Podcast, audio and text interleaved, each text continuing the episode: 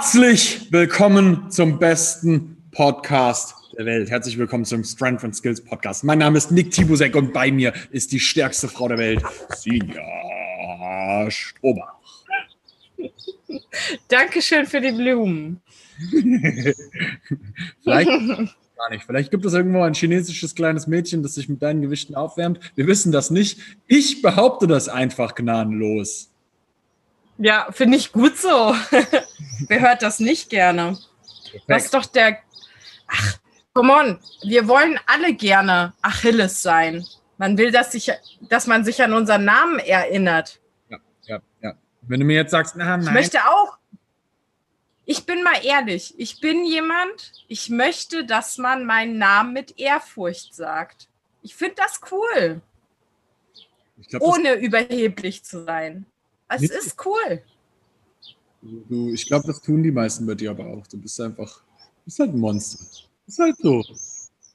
Klarkommen. Ja, dann gibt es den einen oder anderen, der in irgendwas anderem vielleicht noch irgendwie, keine Ahnung, der vielleicht mal irgendwo mehr dippt, mehr pullt oder mehr squattet. Der kann dann wieder keinen Backlever oder vielleicht nicht so ein Handstand Press oder du bist so verdammt vielseitig, dass es halt ekelhaft wird. Du kannst immer sagen, du bist in irgendwas stärker. Das Geile ist, ich kann auch, also das, das habe ich ja für mich selber festgestellt letzte Woche und das, ich habe mich selber überrascht, muss ich ganz ehrlich sein.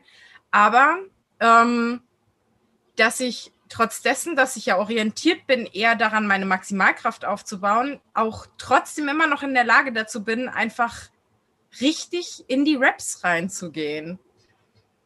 Was ja eine logische Konsequenz ist. Weil am Ende des Tages ist es ja so, dass du eigentlich nur ein größeres Glas Wasser damit hast. Und wenn du, wenn du ein größeres Glas hast, ist mehr Wasser drin oder die Möglichkeit für mehr Wasser drin. Also, ich meine, es gibt jetzt nicht so unfassbar viele Frauen, die mal eben so 20 Chin-Ups hinknallen. Ähm, du hast das jetzt einfach aus dem Training raus einfach mal so im vierten Satz, glaube ich, gemacht. Ähm, das ist jetzt was, wo, wo man auch ganz klar sagen muss, du hast ja nicht drauf trainiert. Du hast ja überhaupt nicht drauf trainiert. Du hast das letzte Mal mehr als zwölf Wiederholungen gemacht, ich glaube vor drei Jahren. Kann gut sein, ja. Also äh, insbesondere bei Klimmzügen. Das ist das. Und also das war damals noch die, die, diese Konditionierung halt auf die Wettkämpfe, ne? Also weil die ja auch eher in Richtung Max äh, M-Rap quasi, as many Raps as possible, orientiert waren, nicht wie heute. Ja. Ähm, stellenweise schon noch, aber die großen Wettkämpfe halt nicht mehr. Und da war, da war das halt, ja, ähm, sinn- und zweckmäßig, da sich drauf zu konditionieren. Aber das haben wir die letzten Jahre definitiv nicht gemacht. Ja, aber wir haben sehr viel dein Gefäß vergrößert. Und das ist, glaube ich, ein ähm, Aspekt, der sehr stark äh, unterschätzt wird. Also ich, ich, meine, ich bin ja auch jemand, der kommt ja ursprünglich aus dieser Sets and Raps ähm, Geschichte, wo du halt unfassbar viel ähm, Wiederholungen abspulst mit dem eigenen Körpergewicht, unfassbar viele Dips ballerst, viele äh, Pull-ups ballerst, einfach immer nur Endurance, Endurance, Endurance und ähm, es ist schon so, dass du irgendwann vor eine Wand läufst. So. Du hast irgendwann nicht mehr so unbedingt diesen krassen Progress, den du vielleicht am Anfang hast. Es gibt immer mal den einen oder anderen, der dann halt länger damit den Progress immer weiter schieben kann. Ja, also wenn, du dir jetzt mal zum Beispiel anschaust, ähm, Dave beispielsweise, ja, für alle Leute, die den auf Instagram mal abchecken wollen, Dave Goes Beast Mode, ähm, der, der hat extremst lange mit Endurance nur geballert und ist immer, immer, immer, immer, immer, immer, immer stärker geworden. Und ähm, der ist ein gutes Beispiel dafür, was, also wie, wie krass ein genetisches Potenzial halt dich auch bevorteilen kann bei sowas. Das ist eine ganz klare Sache. Und dann hast du aber auch andere Leute, die vielleicht auch genauso hart trainieren und bei weitem nicht diesen Erfolg im Training haben wie er. So, und die halt mit dem Progress, den sie da haben, halt viel, viel, viel, viel, viel, viel langsamer sind. Die aber dann halt sich be bewusst sein müssen, wenn du genetisch nicht so bevorteilt bist, musst du halt deutlich smarter agieren. So, weil am Ende des Gerade Tages. in Bezug auf Kraftausdauer würde ich sogar auch sagen. Also ich wür- würde ich jetzt nicht nur auf Kraftausdauer münzen, aber in dem Kontext ja. Also Ja. ich würde auch sagen, dass das für, für Maximalkraft genauso ist. Es ist nicht so, dass du, dass du die Leute, die besonders bevorteilt sind, nicht outperformen könntest. Weil du es smarter machst, weil du es beständiger machst. Ja, eh, das schon. Aber ähm, weißt du, noch mal zehn Reps mehr draufpacken. Also, weißt du, hochspulen, Mhm. das, ähm, da musst du schon einen smarten Weg gehen. Also, die, die kommt nicht einfach so. Ab in einem gewissen Punkt, wenn du sagst, wie, wenn du nicht genetisch ähm, halt auch ja irgendwo einen Vorteil hast, damit umgehen zu können und dich daran anpassen zu können, dann ist ja auch mit, mit so einer hohen ähm, Frequenz, die du da hast, auch immer verbunden, dass du eine längere Erholungsphase davon brauchst. Ja, wobei man da auch sagen muss, es kommt ein bisschen drauf an, wenn du zum Beispiel diese Endurance-Dinger hast, ähm, die sind meistens ein bisschen schneller zu recovern, weil der Körper ähm, also vom, vom, vom zentralen Nervensystem her nicht so gefordert wird. Das muss man echt sagen. Also wenn du mir sagen willst, dass du durch ein Pull-up-Training im zentralen Nervensystem total zerlegt bist, das, also, come on. Es ist, Nee, das, das vermutlich nicht. Ähm, aber beispielsweise die Unterarmmuskulatur, ja, oder auch die Schulter, Nackenbereich. Das sind ja Strukturen, die, wenn, wenn du es nicht planst, also diejenigen, die eben nicht mit Struktur daran gehen, soweit ich das immer mitbekomme, oder viel mitbekomme, sage ich nicht immer, viel, ist das, ich gehe jedes Training all out. Ich gucke jedes Training, wie viele Reps gehen. Ja. Ja, also ich gehe an mein Maximum. Ja. Und dann gehst du in dein nächstes Training mit diesem harten Tonus auf der Muskulatur, die du aber eigentlich, die nicht, äh, die, die, die dann dazu führt, dass du kompensierst. Weißt du, so schleichen sich ja Sachen ein. ja, ja, ja, ja, ich weiß voll, was du meinst. Und es, Also darum geht's mir. Es gibt da ja auch voll viele Leute, die dann so Push-Pull trotzdem noch splitten und sich trotzdem nicht bewusst sind, dass du ja im Endeffekt die Stabilisationsmuskulatur um das Schulterblatt selbst ist ja immer die gleiche. Das ändert sich ja nicht. Und wenn die Ja, deiner Pulling-Einheit oder deiner Pushing-Einheit, das ist ja völlig Latte, ähm, einfach noch komplett im Sack ist, dann wirst du das auch in deiner nächsten Einheit, egal ob das jetzt Pull oder Push ist, du wirst es halt einfach merken. So. Und aus der trägst du es ja dann auch wieder mit.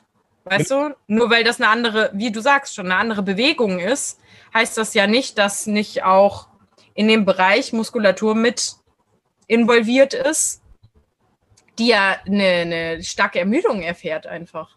Hundertprozentig. Also au- auch, auch das muss man im Endeffekt eigentlich immer so ein bisschen mit berechnen, wenn man sowas macht. Ja, Ähm, wo es wo es jetzt aber eigentlich hingehen sollte, war ja, dass, dass, die, dass du eigentlich die ganze Zeit keine Endurance gemacht hast, dich jetzt aber massivst in der Endurance verbessert hast und was eigentlich die Ursprünge dafür sind. Und ähm, das ist, finde ich, ein extrem interessantes Thema, weil am Ende des Tages du gerade im Kali-Bereich einen unglaublich großen Bereich der Szene hast, die halt sehr, sehr viel Sets und Raps ballern und ähm, oftmals sehr stark unterschätzen, wie sehr das auch planbar ist im Sets and Reps Bereich und auch hier, wenn du jetzt zum Beispiel als Ziel hast, keine Ahnung, ich will meine 30, 40 Klimmzüge machen, dass du auch das planen kannst und zwar auch zyklisch, mhm. indem du auch da mit einbaust, dein Estimated One Rep Max zu erhöhen. Um jetzt mal als ein Beispiel zu nehmen, ich habe 2015, glaube ich, 100 Kilo schon auf 30 Reps, Reps gebeugt. Theoretisch hätte ich einen 1RM von bestimmt 170 zu dem Zeitpunkt gehabt. Praktisch nicht umsetzbar zu dem Zeitpunkt. Heute easy. Ähm, jetzt würde ich tatsächlich sagen, wenn du mir jetzt 100 auf den Rücken legen würdest, ich würde ganz sicher, ohne dass ich das trainiere, auf 50 plus Reps kommen. Easy. Ja, hier, wir haben doch ein Beispiel. Das hat doch einer unserer Athleten äh, von nicht allzu langer Zeit einfach für sich mal ausgetestet.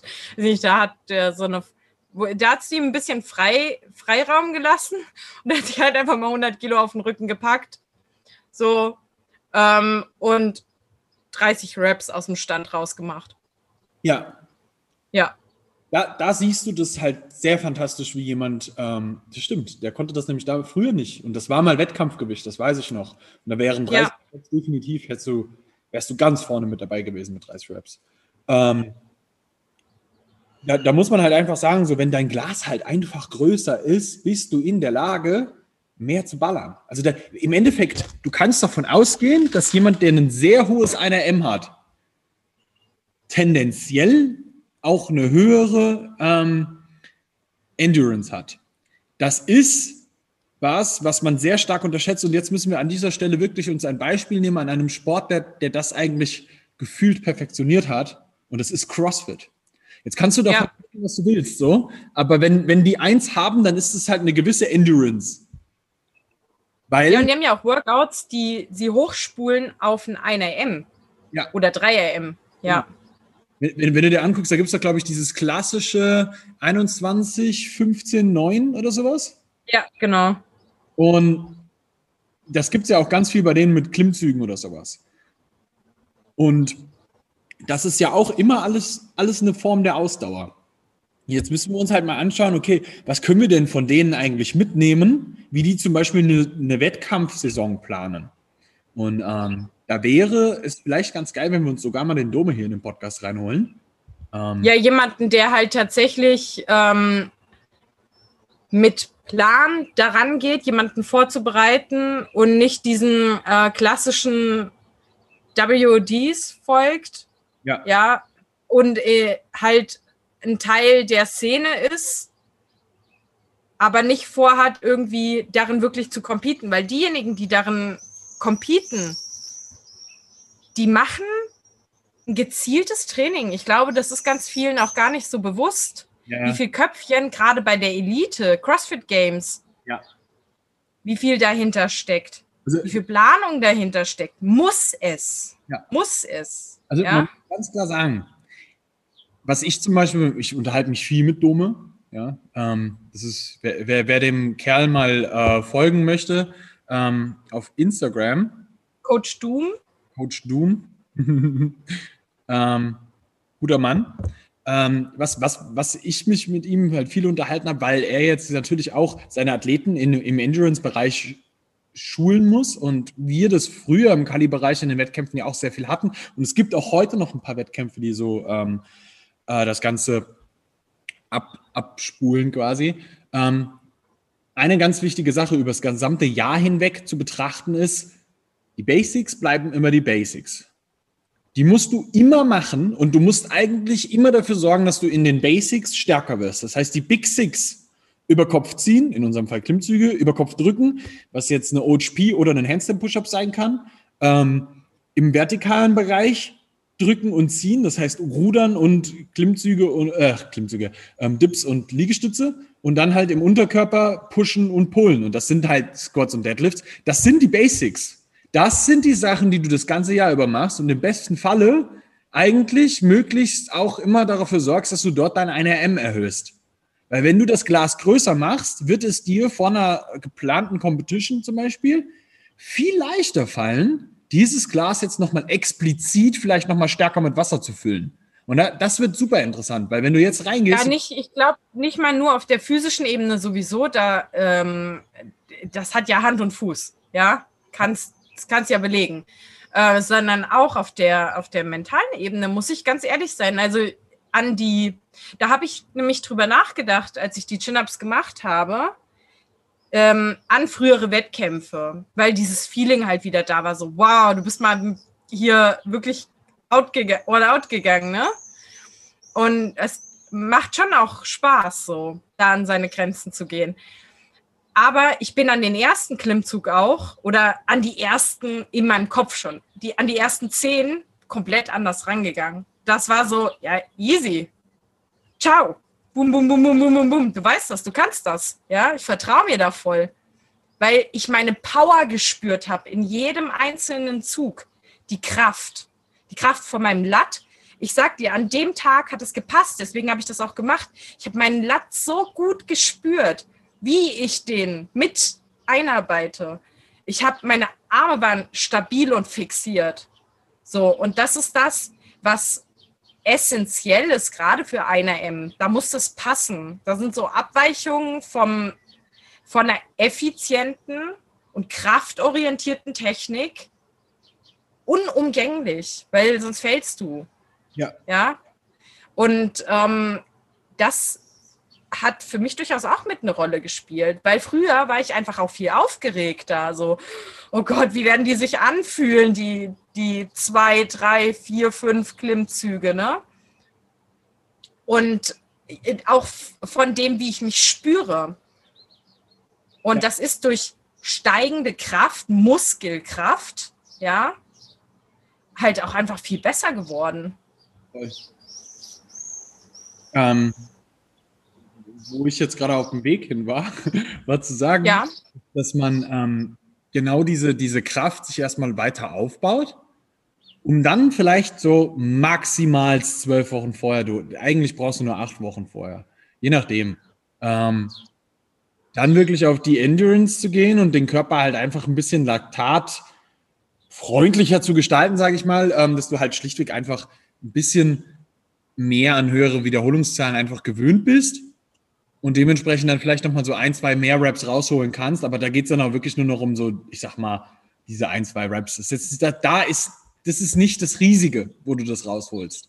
Und ähm, die eigentliche. Ja, aber die Anpassung an, ans System, auch die Regeneration, wie, wie, wie geht dein Stressmanagement damit um, wenn du jetzt plötzlich so viele Raps machst? Ja. Das macht schon Sinn, sich darauf vorzubereiten. Ja, genau. Und äh, jetzt hast du mich voll aus dem Konzept gebracht. Sorry. Also Planung dahin, zwölf Wochen. Genau, also das, das, das ist schon, schon wichtig, dass man ähm, dann im Kopf hat, dass du den, den Rest des Jahres eher in einer, in einer Rap-Range arbeitest, wo, du, wo das eigentlich nicht so das Thema ist. Du hast nicht so ein riesen äh, Geballere. Und was wir jetzt vielleicht auch noch mal ein bisschen mit reinbringen können, ähm, der, der Faktor, dass du die, das ganze Jahr über an so einem Maximum von Reps arbeitest, sorgt meistens mehr dafür, dass du, dass du mehr kompensierst und ist tatsächlich deutlich verletzungsanfälliger als ein 1RM. Ja, das ist ja, was ich vorhin angesprochen hatte, auf jeden Fall. Ja. Also, also, du wirst deine Raps nicht ausbauen oder sehr viel langsamer. Das ist ja der Kontext, der sich daraus schließt, wenn du das ganze Jahr über versuchst, das zu steigern. Also wenn du mit einer Wiederholung, wir, wir brechen es jetzt mal wirklich runter, wenn du mit einer Wiederholung im Januar startest und dann auf deine, weiß ich nicht, 20 plus Wiederholungen am Ende des Jahres kommen willst, das wird nicht funktionieren. Ich glaube, dass das generell schon sehr schwierig wird. Je nachdem aber, was du wiegst, kann das durchaus auch passieren. Also es gibt mit Sicherheit auch den einen oder anderen männlichen Athleten, der mit 50 Kilo um die Ecke kommt und am Ende des Jahres 20 Klimmzüge macht. Ganz sicher.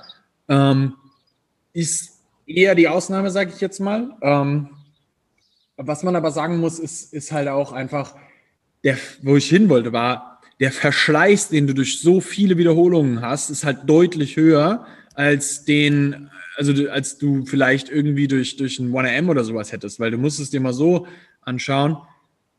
Nur weil du einmal ganz kurz mit einem, mit einem Druck auf einen Stein mit Wasser äh, kommst, passiert an dem Stein erstmal gar nichts. Was aber tatsächlich eher was, was bewirken wird über sehr langen Zeitraum ist, wenn das Wasser die ganze Zeit dagegen fließt und dann halt dieses klassische, der steht, äh, klassische der stete Tropfen hüllt den Stein. Ähm, das ist genau das Gleiche, was du an der Stelle halt auch machst im Sinne von Verschleiß. Also das heißt, diese Sets and Raps Sachen, ich, mir macht das auch riesig Spaß, aber das ist etwas, was ich niemandem empfehlen würde, für das ganze Jahr über zu machen. Einfach aus Ja, aber du gehst ja, oder du gehst doch auch an Sets and Raps ähm, ein bisschen anders ran. Also auch was du zulässt, so an Ausweichbewegungen. Weil es ja vorgegeben quasi. Du gehst ja nicht nach, nach deinem persönlich, also sehr wahrscheinlich seltener nach, nach dem, äh, was jetzt für dich persönlich und individuell gerade passt, sondern eher nach dem, was halt so vorgegeben ist für dieses Set, was du da machen möchtest. Ja. Diese Sets in Raps. Das, das weißt, du weißt, was ich meine, oder? Das ist tatsächlich nämlich auch das nächste Problem, das sich da leider auch ähm, einfach einstellt, ist so dieses, ja, ich muss aber doch diese Wiederholungszahl schaffen. Und dann fängst du an zu kompensieren und schaffst vielleicht auch die Wiederholungszahl, hast aber übelst kompensiert und es war halt technisch wirklich nicht mehr einwandfrei.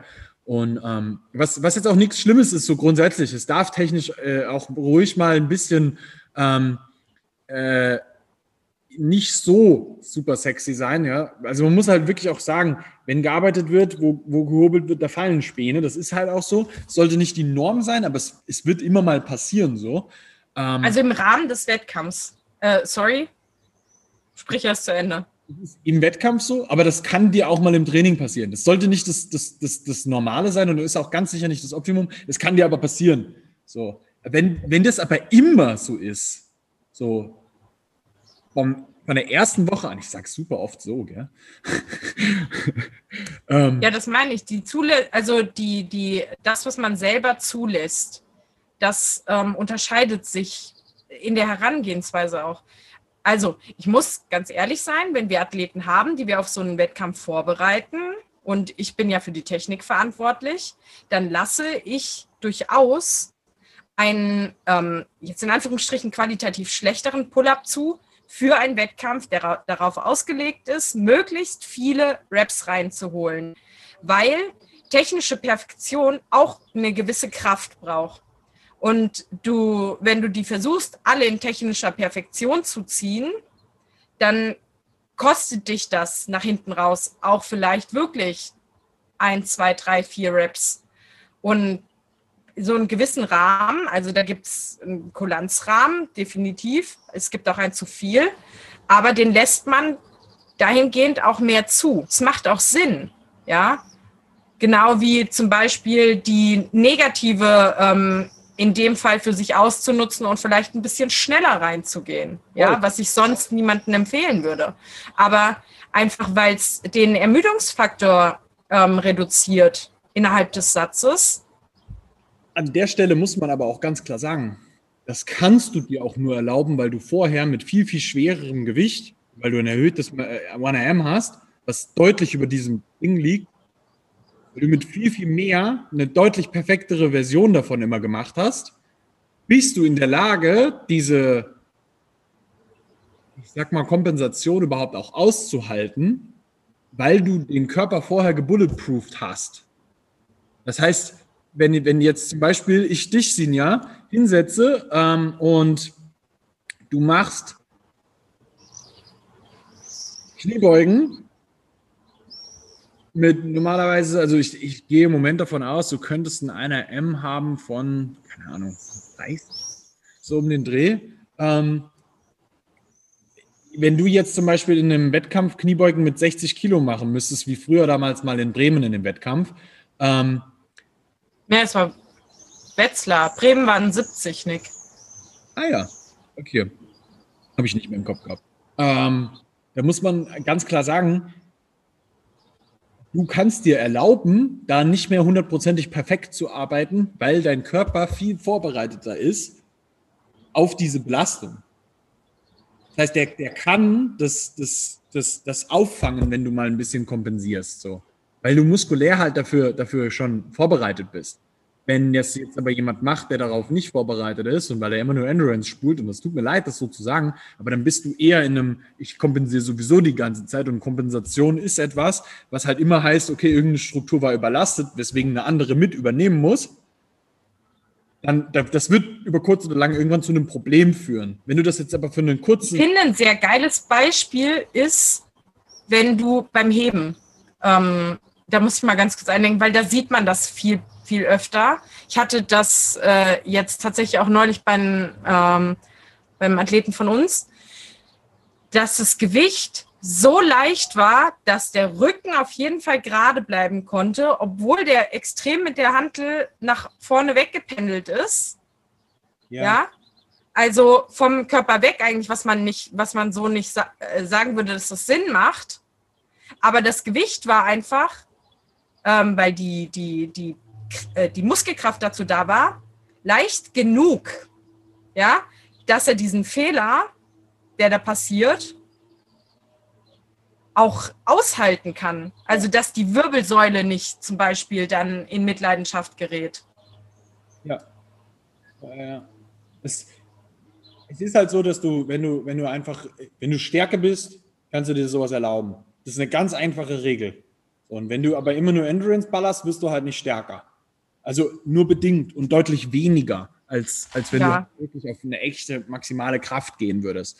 Und ähm, das ist das, was wir uns im Endeffekt eigentlich im Hinterkopf behalten dürfen. Das heißt, ähm, wirklich auf Kraft zu gehen, den größten Teil des Jahres, macht für jeden Endurance-Athleten super, super, super viel Sinn. Dann explizit eine Endurance nochmal auszuprägen, kurz bevor einem, vor einem Wettkampf, wird das sein, was, was, was, was dir dann natürlich nochmal hilft, um so eine Spezialität in dem Bereich aufzubauen. Aber der Rest des Jahres darf gerne einfach Off-Season sein. Und das ist die, der smarteste Ansatz, den du in dem Bereich auch fahren kannst. So Wobei ich gerne eine Sache ähm, da mit ins Spiel bringen möchte, oder es sind eigentlich zwei, die ich nicht so unwichtig finde, ähm, was man generell, glaube ich, mal mehr üben sollte, ist lange hängen und lange im Stütz sein. Jetzt beispielsweise für einen Dip und äh, für, für die Klimmzüge, weil ja. die Unterarme, das ist was, was dich dann echt killen kann. Wenn du das nicht gewöhnt bist, da kannst du auch, ähm, also ich, ich muss sagen, das ist so ein Ding, das muss man tatsächlich viel üben. Also den Griff zu halten und das im Unterarm auszuhalten über einen längeren Zeitraum. Ja. Da ich jetzt nur meine persönliche Erfahrung in dem Bereich mit reinbringen würde und äh, dadurch, dass ich sehr viel explizit jetzt einfach an, an Krafttraining mache, also fürs 1RM, ich habe eine ziemlich gute Griffkraft und trainiere das gar nicht. Also das ist einfach nur gegeben dadurch, dass ich halt Krafttraining mache. Ja, du, come on, du hast schon einen Background, der äh, damit auch zu tun hat. Ich ja, weiß nicht, ob du. Trainierst seit Jahren nicht mehr. Also jetzt mal, um es als ein Beispiel zu nehmen, für den Farmers Walk beispielsweise, der immer im Hunsrück stattfindet, was übrigens in einem Monat wieder stattfindet. Wer an diesem Event teilnehmen möchte, meldet sich gerne bei uns. Wir geben dir alle Informationen dazu. Go there. Es wird ja ein fantastisches Community-Event. Werbung Ende. ähm, für, den, für den Farmersbock dort habe ich noch nie trainiert. Und ich bin jedes Jahr besser da drin geworden. Und ich trainiere dafür nicht. Ich mache da gar nichts für. Das muss man echt sagen. Und ähm, du bist, du hast aber auch Bodenkontakt. Du bist nicht in der Luft mit deinen Beinen. Ja, ja aber ich habe 100 Kilo pro Hand in der Hand im Farmers Walk. Meine Griffkraft wird besser. Und ich kann auch einarmig jetzt viel easier einfach an der Stange hängen. Und es macht mir gar nichts aus mache ich auch manchmal einfach mal so. Der nimmt es nicht als pauschale Aussage, sondern, also würde ich sowieso nicht so sagen, sondern reiner Erfahrungswert meinerseits übt es. Ich glaube, dass du tatsächlich da, was, was sowas angeht, schon sehr, sehr stark davon profitierst, wenn du einfach schwer gehst. Du musst mal ein bisschen näher kommen, du schluckst Wörter etwas.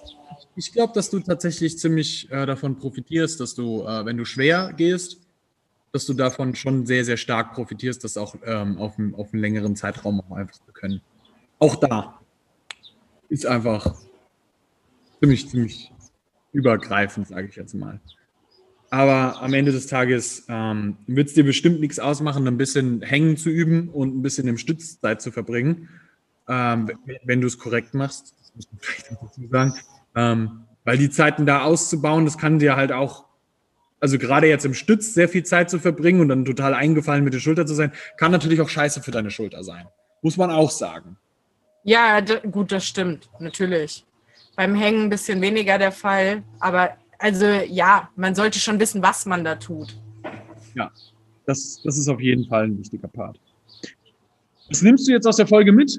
Am Ende des Tages bau deine NRM aus, um äh, mehr Endurance zu haben.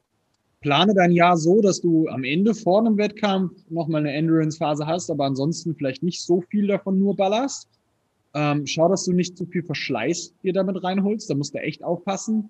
Nicht so viel Kompensation, auch wenn du vielleicht deine Endurance-Sachen ballerst. Ähm, will das jetzt niemandem ausreden, dass er das nicht mehr machen soll oder so. Aber schau mal, dass du es qualitativ hochwertiger machst.